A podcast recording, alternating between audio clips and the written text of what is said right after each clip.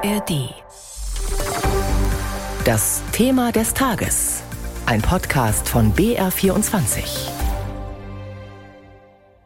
Es sind zwei große Fragen, über die in der Ampelkoalition aktuell energisch diskutiert wird. Wie funktioniert eine gerechte Steuer- und Familienpolitik? Und wie kann die Regierung für mehr Gerechtigkeit zwischen den Geschlechtern sorgen?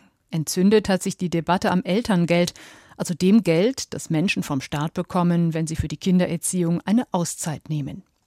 Dass Spitzenverdiener solche Finanzhilfe vom Staat nicht brauchen, ist eigentlich Konsens. Über die Jahre wurde die Grenze des zu versteuernden Einkommens, ab dem es kein Elterngeld mehr gibt, gesenkt. Von zuerst 500.000 Euro auf jetzt 300.000 und nun will das Familienministerium einige Milliarden Euro sparen in dem die Grenze für Elterngeld auf 150.000 Euro sinken soll. Doch hier widersprach vergangene Woche die FDP. Weil aber gespart werden muss, bringt die Kanzlerpartei SPD nun eine Alternative für Einsparungen ins Spiel, das Ehegattensplitting, ein Steuersparmodell für Eheleute und eingetragene Lebenspartner. Wie es funktioniert, erklärt Christoph Tietz. Die Idee beim Ehegattensplitting weil der Staat die Ehe qua Grundgesetz besonders schützt und fördert, ermöglicht er Paaren das Steuern sparen. Seit 2018 gilt das auch für eingetragene Lebenspartnerschaften. Und das geht so. Die Einkünfte beider Partner werden zusammengerechnet. Diese Summe wird dann durch zwei geteilt und der für dieses halbe Gemeinschaftseinkommen errechnete Steuerbetrag wird dann mal zwei genommen. Das bedeutet, von einem niedrigeren Steuersatz profitieren so nur solche Paare, in denen der eine mehr verdient als der andere. Und je größer der Abstand dieser Einkünfte, umso größer die Steuerersparnis. Außerdem können Partner für sie günstigere Steuerklassen wählen. Bei einem Paar, das ungleich viel verdient, kann der Nichts- oder Geringverdienende die Steuerklasse 5 wählen. Die ist schlecht, denn es gibt keine Freibeträge, der Verdienst wird also ab dem ersten Euro versteuert. Der oder die Vielverdienende nimmt Steuerklasse 3. Das bedeutet zwei Grundfreibeträge. Damit werden knapp 20.700 Euro des Einkommens nicht besteuert. Und dann kommen noch Pauschbeträge und weitere Abzüge dazu und gegebenenfalls auch noch Freibeträge für Kinder. In den Koalitionsverhandlungen konnten sich die Grünen mit ihrer Forderung zur Abschaffung des Ehegattensplittings gegen die FDP nicht durchsetzen. Vereinbart ist aber, dass die Steuerklassen 3 und 5 weg sollen, zugunsten einer faktorisierten Steuerklasse 4. Faktorisiert? Vereinfacht ausgedrückt wird der Unterschied bei ungleichen Einkommen direkt beim Lohnsteuerabzug berücksichtigt. Es wird also bereits im laufenden Jahr nur so viel an Einkommenssteuer abgeführt, wie es auch die Klassen 3 und 5 vorsehen. Mehr Einnahmen für den Staat brächte ein Ende des Ehegattensplittings auf jeden Fall. Mindestens 20 Milliarden Euro Steuern lässt sich der Staat derzeit durch die Förderung von Eheleuten und Lebenspartnern entgehen, hat die Bundeszentrale für politische Bildung ausgerechnet. Der Vorschlag von SPD-Chef Klingbeil, nun das Ehegattensplitting zu streichen, mag sich angesichts einer Einnahmensteigerung von 20 Milliarden Euro klug anhören. Allerdings hat Familienministerin Paus sich dazu erst vor kurzem hier im Programm eher skeptisch geäußert, was die Machbarkeit bei diesem Kernanliegen der Grünen angeht. Die Abschaffung des Ehegattensplitting hat äh, keine Einigkeit in dieser Bundesregierung. Wir Grüne haben das versucht zu verhandeln in den Koalitionsvertrag. Es ist uns nicht gelungen.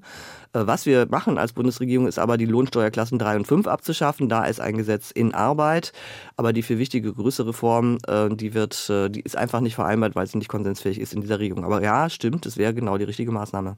Und sie würde auch relevantes Geld einbringen. Das sind relevante Milliardenträge sagte Familienministerin Paus am Wochenende im BR24 Interview der Woche nachzuhören in der ARD Audiothek. Was für und was gegen eine Abschaffung des Ehegattensplittings spricht, dazu hören Sie jetzt ein Pro und Contra mit unseren Hauptstadtreportern Sarah Beham und Hans-Joachim Viehweger. BR24 Pro und Contra Pro am Ehegattensplitting festzuhalten, ist falsch. Nach 65 Jahren ist es endlich an der Zeit, das angestaubte Steuermodell abzuschaffen. 1958 wurde es mit dem Ziel eingeführt, die klassische Rollenverteilung zu fördern, sprich Mann verdient Geld, Frau bleibt zu Hause.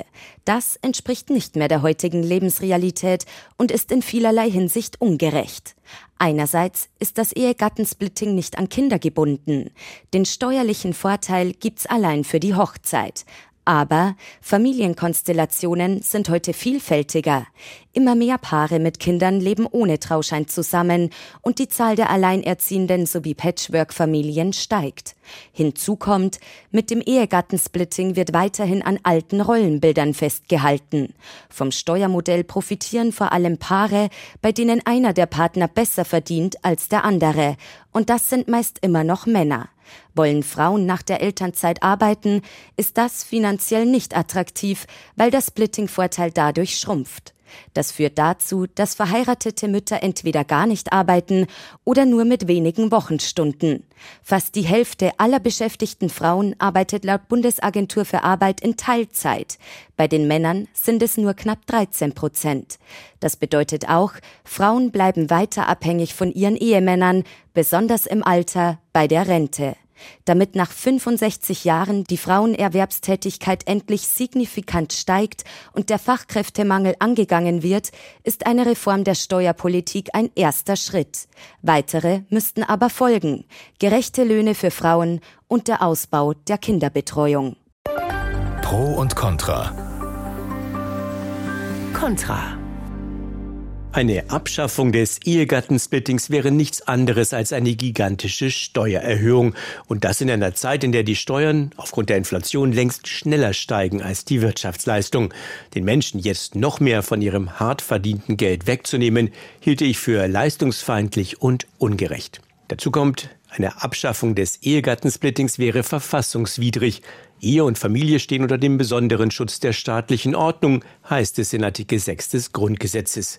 Daraus hat das Bundesverfassungsgericht in einer wegweisenden Entscheidung gefolgert, dass das Splitting, ich zitiere sinngemäß, keine beliebig veränderbare Steuervergünstigung ist, sondern eine dem Schutz der Ehe angemessene und der wirtschaftlichen Leistungsfähigkeit sachgerechte Besteuerung.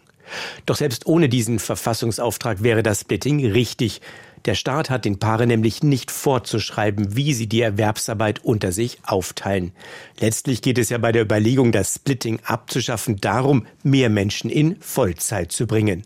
Doch viele entscheiden sich sehr bewusst für Teilzeit, um für Kinder oder Eltern da zu sein, vielleicht auch um ehrenamtlich tätig zu sein. Die Gesellschaft sollte dankbar sein für all diejenigen, die sich für alte, junge und viele andere engagieren und sie nicht im Steuerrecht bestrafen.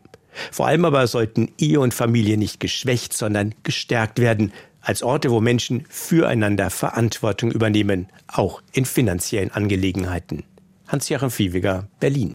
Und das war unser Thema des Tages zum Ehegattensplitting. Eine Möglichkeit, Steuern zu sparen, über deren Abschaffung in der Ampel aber keine Einigkeit besteht.